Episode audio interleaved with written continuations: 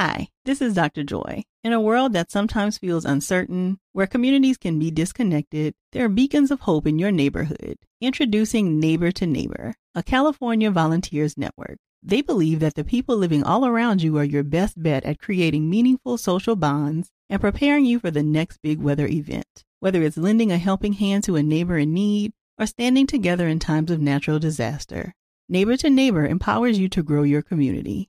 Visit caneighbors.com to learn how you can help build a more connected community. Neighbor to Neighbor. It takes a neighborhood. Había un señor, había un señor Felipe que era parecido a Sergio Fajardo, ¿cierto?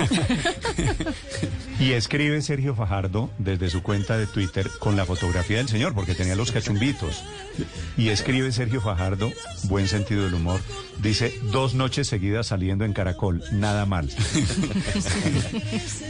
Lucky Land Casino asking people what's the weirdest place you've gotten lucky? Lucky? In line at the deli, I guess? Aha, in my dentist's office.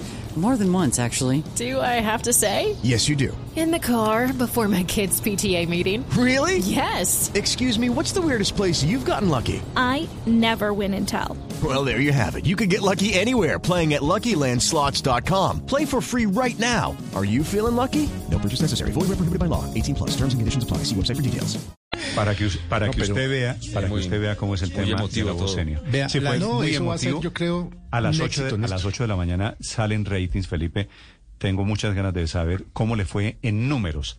A ver si es del tamaño que yo estoy presintiendo que fue el fenómeno de anoche.